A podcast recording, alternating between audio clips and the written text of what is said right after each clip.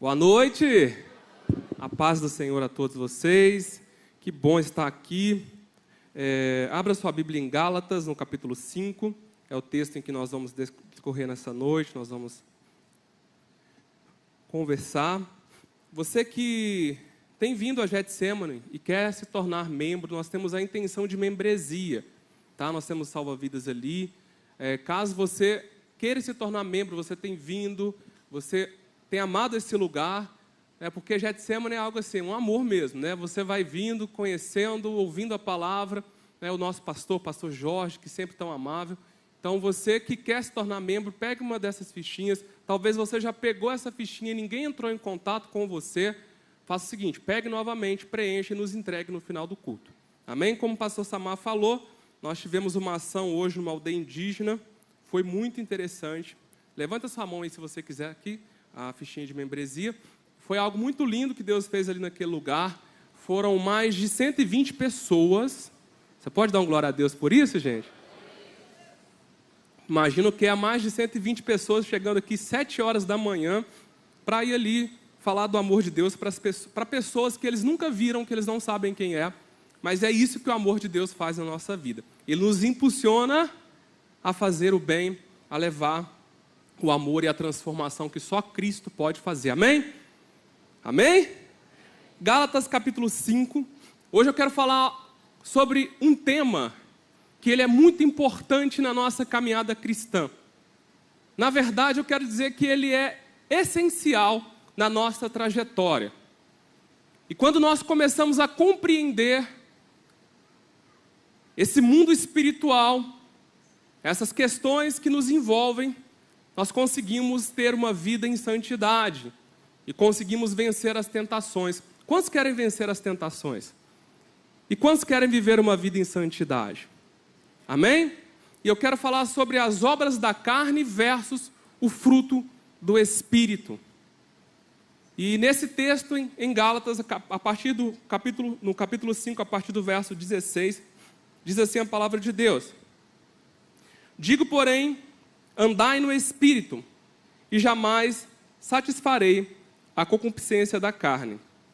Porque a carne milita contra o espírito, e o espírito contra a carne, porque são opostos entre si, para que não façais o que porventura seja do vosso querer.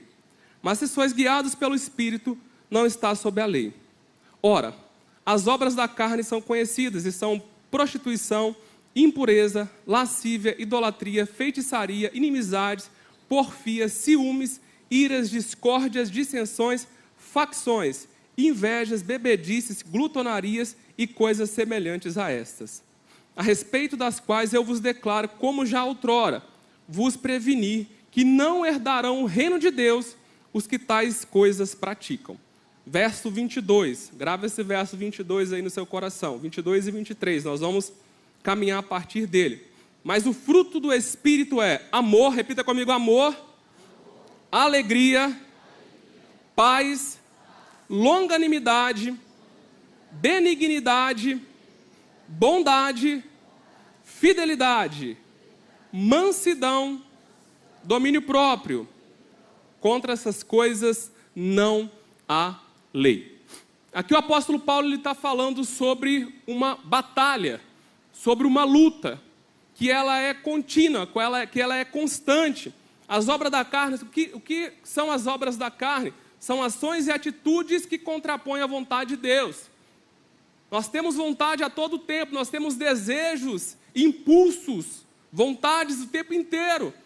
E quando nós entendemos que Jesus, ele veio, ele morreu por nós na cruz e a palavra de Deus nos instrui a verdade, o que nós devemos fazer, como nós devemos viver. E aí nós entendemos que nós precisamos andar segundo a vontade de Deus, conforme a direção do Espírito Santo. Então aqui o apóstolo Paulo ele vai falar sobre o fruto do Espírito. O fruto do Espírito, né, eu gosto de imaginar uma uva, que ela tem ali o raminho dela, com várias uvas ali juntas. Ela não está falando de frutos, mas ele fala do fruto do Espírito. E esse fruto do Espírito, ele tem diferentes características que nós vamos viver no momento em que nós estivermos conectados a Deus. intimidade, no momento em que nós entregamos a nossa vida, que nós entendemos que Jesus, ele é autor e consumador da nossa fé. E a partir desse momento, nós somos guiados pelo Espírito Santo. Quantos aqui são guiados pelo Espírito Santo de Deus? Amém? Ao todo, são nove virtudes que fazem parte né, do fruto.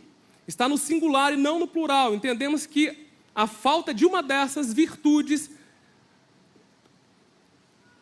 mostra que eu e você não estamos totalmente completos. Então, se falta algo, um, vou colocar o princípio aqui quando ele fala do amor. Se faltar o amor, que é um fruto do Espírito Santo, como que você vai viver a bondade? Não tem como você ser uma pessoa boa se não tem bondade. Então, o amor é um fruto do Espírito, ele está ligado a outra característica. Entendeu? Dá para entender, gente? Então, a diferença entre obra da carne e fruto do Espírito. Primeira coisa que a gente precisa entender é o seguinte: as obras da, da carne, elas são muitas vezes né, algo que está ligado ao nosso labor. A obra da carne é aquilo que está ligado à minha vontade, aquilo que eu faço. Mas o fruto do Espírito está ligado àquilo que o Espírito Santo faz na nossa vida.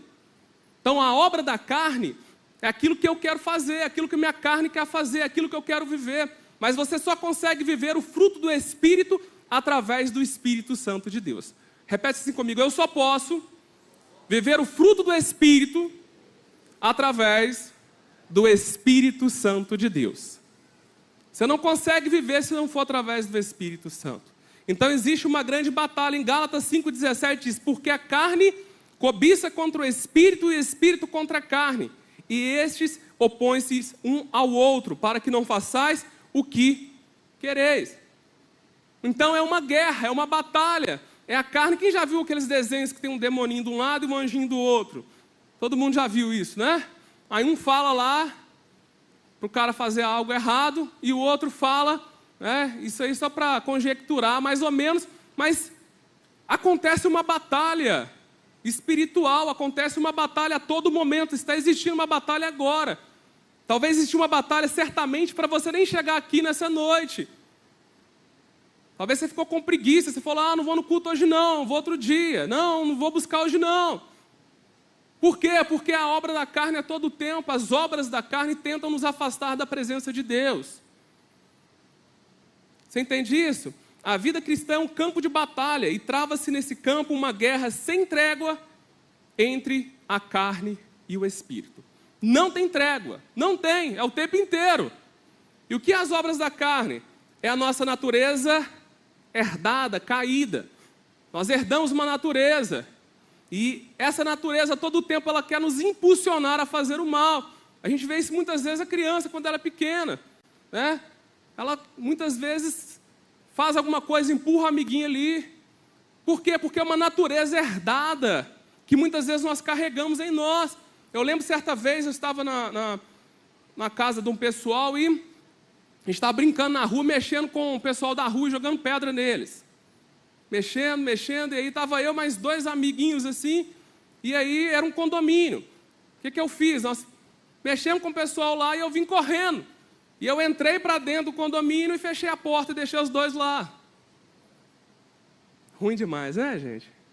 O que, que o menino fez? O menino veio desesperado, bateu o braço e quebrou o, bra... o, o vidro e machucou e foi para o hospital e eu fiquei desesperado. Falei, gente, mas a nossa natureza é uma natureza ruim. Se a gente for olhar para dentro de nós, para aquilo que nós somos, a gente é ruim demais. Você entende isso, gente? A gente muitas vezes o trânsito. Essa semana, gente, parece que o pessoal está sem noção no trânsito. Você conseguiu ver isso também? No trânsito, o pessoal te fecha o tempo inteiro. Aí você dá vontade de brigar, de xingar, de fazer alguma coisa. E é só pela misericórdia de Deus, não é, gente? Não é só pela misericórdia que você fala, Deus, tem, tem misericórdia de mim. E o fruto do Espírito são virtudes de Deus por meio do Espírito Santo. E três verdades que eu quero trazer aqui acerca do conflito. Primeiro lugar, os desejos da carne e do Espírito são desejos ativos. Eles nunca morrem. Ah, eu vou subir no ponte, eu vou orar, amém. Vai no monte e ora. Eu vou na igreja, amém. Vem na igreja e ora. Ah, eu vou orar na minha casa, ora. Mas você vai ter lutas espirituais, você vai ter batalhas, você vai ter que continuar lutando, porque é algo ativo, não para. Essa batalha não para. Esses dias eu vi um vídeo no, Instagram de um lutador, um lutando contra o outro lá. Tinha um que estava sentando a pancada no outro e batendo no MMA, e batendo e batendo. O cara caiu uma vez, caiu de novo. E depois ele vem, consegue levantar, já tinha caído umas duas vezes, e ele derrota o oponente dele. E muitas vezes na vida, na caminhada, a gente é assim, a gente toma pancada de um lado, toma pancada do outro, e a gente tem que levantar e prosseguir, porque o nosso alvo é Cristo. O seu alvo é Cristo, amém? O nosso alvo é Cristo, e quando o nosso alvo é Cristo, nós entendemos que as pancadas que a gente vai tomar faz parte do percurso. Mas ele diz: Eu sou o caminho, a verdade e a vida. Ele é o caminho, a verdade e a vida. Mas para isso, a gente precisa viver neste caminho. Para isso, nós precisamos ter essa vida em nós. E por isso, nós precisamos também viver essa verdade. Eu sou o caminho, a verdade e a vida. Em segundo lugar, os desejos da carne e os do espírito são desejos opostos entre si. É uma coisa totalmente diferente da outra. Quando a gente peca, a gente peca consciente, porque o pecado é algo que vem até nosso coração e você não apenas pensa e peca, você projeta o pecado, você projeta, você vai arquitetar como as coisas vão acontecer. Você acha que às vezes você passa a perna em Deus, você passa a perna no pastor. Teve um jovem uma vez que ele era lá da juventude, no Santa Amélia, e aí tinha um grupo lá de, de pessoas, vamos, vamos para o monte orar, gente, vamos. E ele estava namorando com a menina. Eu falei com ele, mano, toma cuidado, porque seu namoro está meio, né, muito agarrado, muito junto, toma cuidado com isso aí. E aí, o que, que acontece? Estamos indo para o monte. E a menina morava perto do monte. Aí quando a gente chega no monte para orar, quem está lá? Perto do monte. A pessoa. E ele não estava lá orando. Eu falei assim, Jesus, né? E aí, mano, o que, você está fazendo aqui? Não, eu estou aqui. Eu vou dormir na casa do meu amigo. Falei, que legal, cara. Qual que é o nome do seu amigo? Ele era tão sem noção que a menina chamava o nome, ele pegou o nome do masculino contrário da menina. Não vou falar o nome, não, que. Tão sem noção! Eu falei assim, beleza, você vai dormir lá, mas antes você vai orar com a gente no monte. Eu falei assim, gente, vamos dar, vamos dar oportunidade. Às vezes ele ora e volta e fala assim, não, né, vamos, eu vou mudar, eu não quero. E aí oramos, e todo mundo rindo, porque todo mundo sabia o que estava acontecendo. O pessoal já estava ligado. E aí entramos no carro para voltar. Falei com ele aí, você vai para casa do seu amigo ou você vai embora para sua casa? Não, vou para casa do meu amigo. Falei, então tá, vou te deixar na, na porta da casa do seu amigo. Vou te deixar lá. Não, pastor, precisa não, ela mora aqui pertinho. Falei, não, faço questão, vamos lá. Vou te deixar lá na porta. Não, pastor, ficou branco, verde, vermelho, porque não era um amigo. Aí que eu sabia na onde a, a namorada dele morava, né? Resumindo, ele teve tanta sorte que ele desceu no primeiro prédio que ele viu lá e bateu o interfone em qualquer número. Tanta sorte que ninguém atendeu na hora. Né? E aí eu falei com ele, entra para o carro, vamos embora para casa. E ele foi embora. E muitas vezes a gente acha que a gente é esperto demais. Muitas vezes a gente acha que a gente pode demais. Mas Deus ele tem o controle de todas as coisas e ele sabe todas as coisas. A gente não consegue burlar Deus. Você não pode burlar Deus. Nós não podemos burlar Deus. Você entende isso? Então, o pecado, as obras da carne é oposto o fruto do espírito. Tem um autor que ele diz o seguinte: entre o espírito, chama J.P. Lingdorf, entre o espírito e a carne não há afinidade alguma existe um conflito mortal e interminável. Então, até o último dia de vida que você viver nessa terra, você vai estar lutando contra a sua carne. Você vai estar lutando contra as suas vontades. Ah, eu quero fazer fofoca. Ah, eu quero falar mal dos outros. Ah, eu quero, quero roubar. Quero. Então, assim, a todo tempo, o nosso ímpeto é fazer coisas que desagradam a Deus. É somente pela graça de Deus e pelo Espírito Santo. Você entende isso? Amém? Gálatas 5, 24 diz assim: E os que são de Cristo crucificaram a carne com as suas paixões e concupiscências. Quando fala crucificar, ele fala, mesmo com as vontades, mesmo com os desejos, eu crucifiquei aquilo que me impulsionava. Quando você entrega a sua vida a Cristo e quando você recebe o Espírito Santo, você crucifica os seus desejos. E, gente, é fácil crucificar as suas vontades? É. É tranquilo demais. Você vê algo que você quer muito fazer, você fala assim: não, eu não quero viver isso porque eu sei que isso é algo que vai entristecer o coração de Deus. Eu sei que isso é contrário à vontade de Deus. Algumas afirmações citadas na Bíblia: viver no Espírito, ser guiado pelo Espírito e andar no Espírito. A todo tempo, Jesus, a todo tempo, a palavra de Deus vai nos instruir a viver uma vida em espírito, em comunhão com o Espírito Santo de Deus, em viver essa comunhão com Ele. O que é viver uma comunhão com o Espírito? É buscar entender a direção do Espírito que vive em nós. O Espírito Santo no Antigo Testamento, ele habitava apenas em algumas pessoas. Os reis, os profetas, alguns homens tinham a presença do Espírito Santo. A gente vai ver o rei Davi, ele recebe a presença. Saul ele tinha a presença. Só que a Bíblia fala que depois que o véu ele foi rompido, ele foi rasgado de cima embaixo, nós recebemos com liberalidade o Espírito Santo de Deus na nossa vida. E hoje nós temos ele habitando em nós. Sabe quem é o Espírito? O Espírito Santo é quem conhece a mente de Deus. E o Espírito Santo, conhecendo a mente de Deus, ele nos traz um entendimento daquilo que Deus tem para as nossas vidas. Você entende isso? Amém? Ô Vini, conta um segredo para ele aí. Vai lá. Conta um segredo para ele. Você almoçou hoje? Vai lá. Não, não, almoço para ele só, só no ouvido dele. Véio. Você é Deus e ele é Espírito. Vai. Isso. Boa, agora vem cá, me conta aqui. Só no meu ouvido, eu vou saber. Rapidinho, isso. Então Deus contou. O que, que ele almoçou? Vai lá. Nossa, Jesus. Mas é só eu que sei porque é algo íntimo, né? Intimidade com Deus, não é verdade? E comer o feijão tropeiro com costelinha, gente. Bom, não é? É de Deus, né? então, a intimidade é isso. Nós entendemos os pensamentos de Deus. Por quê? Porque Deus, Ele está em sintonia com o Espírito Santo. Ele nos traz entendimento aquilo que o Espírito Santo quer que nós vamos viver, fazer, falar. É isso, é essa intimidade que nós precisamos. Você entende isso? O Espírito Santo não é apenas um vendedor de mapas para o destino da liberdade. É o próprio guia que nos toma pela mão, nos guia pelo caminho até a glória final. O Espírito é visto como um guia a quem se espera que o cristão siga. É isso. Ele nos guia, ele nos pega pela mão, porque nós vamos cair, na trajetória nós vamos errar, nós vamos falhar. É natural.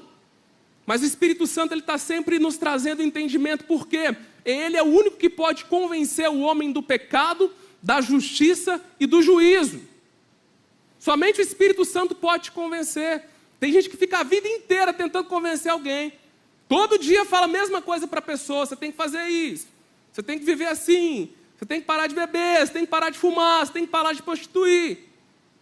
E a pessoa fala assim: é, a vida é minha, eu vivo do jeito que eu quiser. Mas quando o Espírito Santo toca a vida daquela pessoa, e aquela pessoa entende, porque muitas vezes o Espírito Santo está falando, mas a pessoa ela não quer ter uma transformação de vida. Há uma diferença muito grande entre a pessoa ouvir a voz de Deus. Muitas pessoas que estão sentadas aí como você nessa noite já ouviram a voz do Espírito Santo, já compreenderam a direção do Espírito Santo, mas não quiseram viver aquilo que o Espírito Santo trouxe para elas.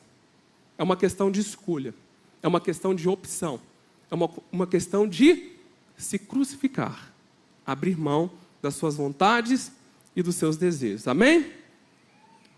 Continuando, três ações que nós precisamos para que o Espírito Santo venha prevalecer na nossa vida. Primeiro, lutar contra os desejos da carne.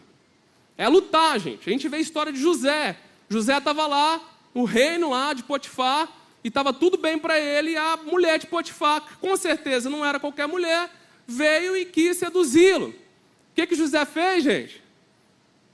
Ele correu. Ele correu. E nós precisamos também correr das coisas que nos atrapalham na comunhão com Deus, que atrapalham a nossa vida com Deus. Você entende isso nessa noite? Segundo passo, render-se ao Espírito Santo de Deus. Nós precisamos render, mas por quê? Porque muitas vezes a gente acha que a nossa vontade tem que imperar. É assim muitas vezes dentro de casa. Eu gosto desse jeito, eu faço desse jeito, e muitas vezes a gente leva as nossas atitudes no relacionamento pessoal para o nosso relacionamento com Deus. A gente acha que a gente pode manipular Deus. A gente acha que pode falar com Deus como que a gente quer, da forma que a gente quer. Claro que a gente pode pedir a Deus. Só que muitas vezes a gente quer mandar a forma que Deus vai agir, a forma que Deus vai fazer na nossa vida. E não é assim. Nós precisamos entender que nós nos entregamos totalmente a Ele.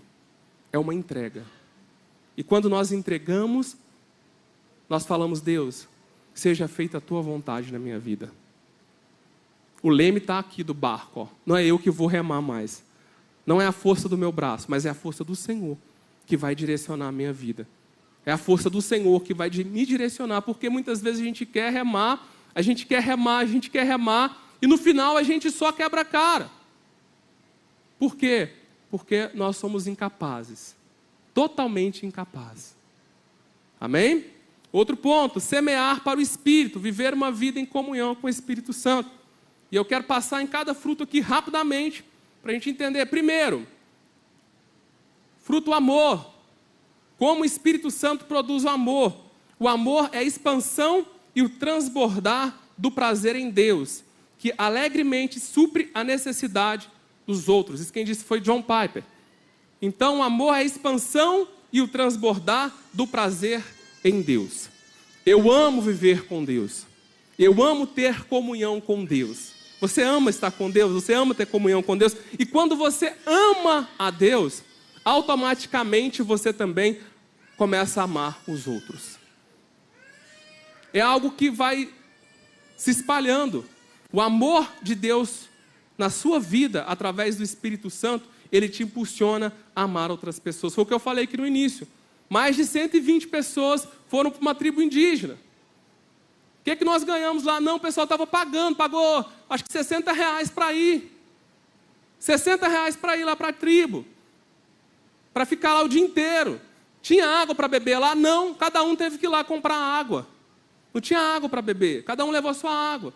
Tinha alguma coisa confortável para quem foi? Não. Você vai, quando você voltar, a gente vai ter um, um, uma pizza para você pagar. Não, não tem nada disso, velho.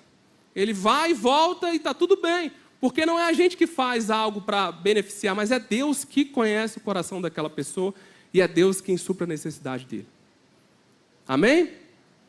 Outro ponto aí. Então, primeiro, em Gálatas, Gálatas 5, 6 diz: Porque em Cristo Jesus, nem a circuncisão, nem a incircuncisão tem valor algum, mas a fé que atua pelo amor. Outro ponto. Segundo ponto aí, o fruto da alegria. A alegria do Senhor é a nossa força. A alegria do Senhor é a nossa força. E a palavra também diz para que nós não possamos entristecer o Espírito Santo de Deus. Ou seja, a gente entende que Deus ele se alegra. E como filhos de Deus, nós somos imagem e semelhança de Deus, nós também nos alegramos quando nós temos o Espírito Santo de Deus.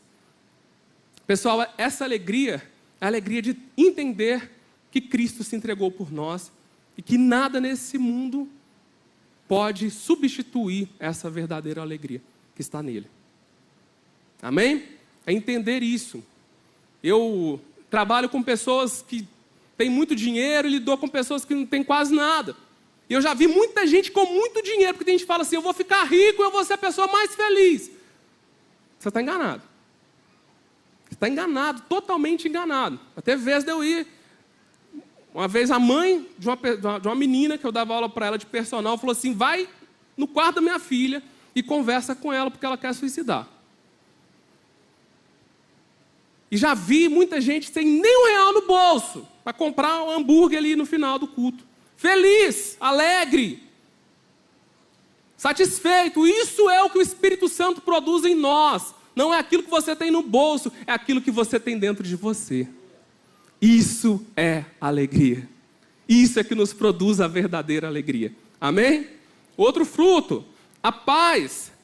O Espírito Santo ele nos produz a paz. A paz não começa depois de uma guerra, mas se inicia a partir de uma escolha, que é Jesus. Deixa eu te falar uma coisa, eu já vi gente também passando muitas lutas, mas em paz. Você olha para a pessoa e fala assim: Meu Deus do céu, o mundo está caindo na cabeça dela, mas ela está tranquila, serena. Sabe por quê? Porque ela entende que quem direciona a vida dela é Deus. E por isso ela está em paz. Eu vou seguir com fé, com meu Deus eu vou, para a rocha mais alta que eu. Eu sei para onde vou, como águia vou, para as alturas, pois sou filho de Deus. É isso. Tá tudo queimando, tá tudo indo embora, tá tudo acontecendo, mas eu estou firme, feliz, alegre, porque eu sei que o meu redentor vive e eu posso crer no amanhã. É isso. É isso. É essa paz. A Bíblia fala que existe uma paz que excede todo o entendimento. Sabe o que é uma paz que excede todo o entendimento? É uma paz que muitas vezes você não consegue entender o porquê que a pessoa está em paz mesmo em tempos de guerra. É uma paz que excede todo o entendimento. É a paz que Cristo produz na nossa vida. É uma paz que não dá para explicar com palavras. Somente quem vive em Cristo em comunhão com o Espírito Santo, vive a verdadeira paz, que o mundo não pode nos proporcionar. Sabe por que, as pessoas buscam as drogas, a prostituição, as bebidas, as coisas? Porque elas buscam o quê? Uma paz interior. Elas buscam preencher e ter paz.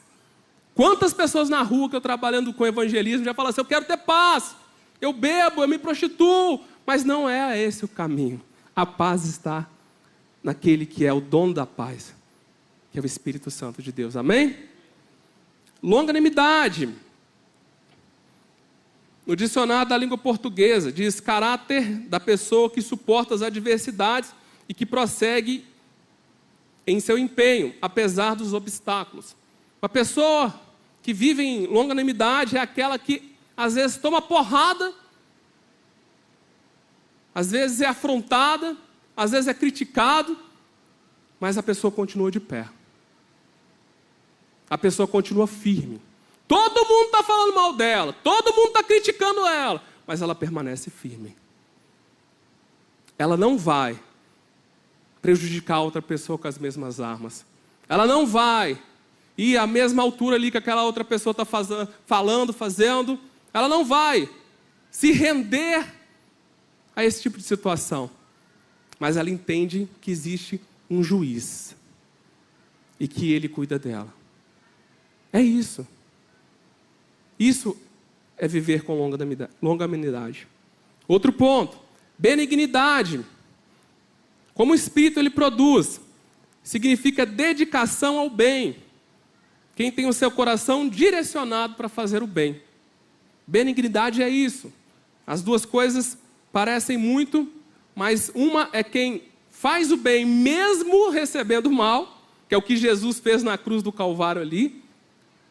E essa outra é a pessoa que faz o bem, que é bondosa, que ama a outra, que faz o bem às pessoas, que tem o desejo, a vontade de fazer o bem a todos. Isso é um fruto do Espírito Santo. Se você não tem isso na sua vida, por que eu estou falando um por um? Para fechar aqui. Eu estou falando para que você possa se avaliar para ver se você está vivendo essas características na sua vida. Amém? Amém? Quando alguém faz mal para você, você continua firme, fazendo bem? que é difícil, né? Outro ponto, a bondade. Então, a diferença da bondade, porque bondade, benignidade parece muito, né? Aproxima muito uma coisa da outra. Mas a bondade pode reprovar, corrigir, disciplinar, enquanto a benignidade só pode ajudar. Então é só ajuda, mas a bondade é a pessoa que entende que precisa fazer o bem para o outro. É aquela que vai levar o amor, que vai levar a esperança. Gente, o que mais a gente encontra nesse mundo é gente sem esperança. Você conversa com um fala, ó, tá tudo ruim, tá tudo horrível, a gente vai morrer, acabou, vai explodir. Não é assim? Nós precisamos de esperança. mesmo que o cenário muitas vezes seja negativo, nós precisamos de ter esperança. Amém? Outro ponto, fidelidade. Fidelidade é uma das características de Deus e que significa que Deus não desiste. Deus é fiel. A palavra diz que Deus é fiel. Isso é um atributo de Deus. Mesmo nós, homens, sendo infiéis a Deus, Ele permanece fiel até o fim, porque essa é a natureza dele. E quando a gente fala fidelidade, a gente fala tanto a fidelidade com Deus, como também a fidelidade com o outro. Outro ponto, mansidão, fruto. Segundo o dicionário Aurélio, brando de gênio, pacífico de índole, tranquilo, sossegado. Outro ponto, mansidão, é a força revestida de veludo, é a calma, a tranquilidade e o equilíbrio emocional. A mansidão é necessária para agradar a Deus, para a convivência e para manter a paz. Gente, mansidão. Quem acha que ser manso é tranquilo? Não é. Porque tem dia que você acorda, principalmente mulher com TPM. Imagina, TPM, gente. E fala para você ser manso nesse dia. É uma luta, é um domínio próprio, você tem que lutar. Vou falar com o domínio próprio no próximo, que é o último. É uma luta. Mansidão é aquela coisa que você tem que a todo tempo buscar se controlar, controlar as suas vontades, seus desejos.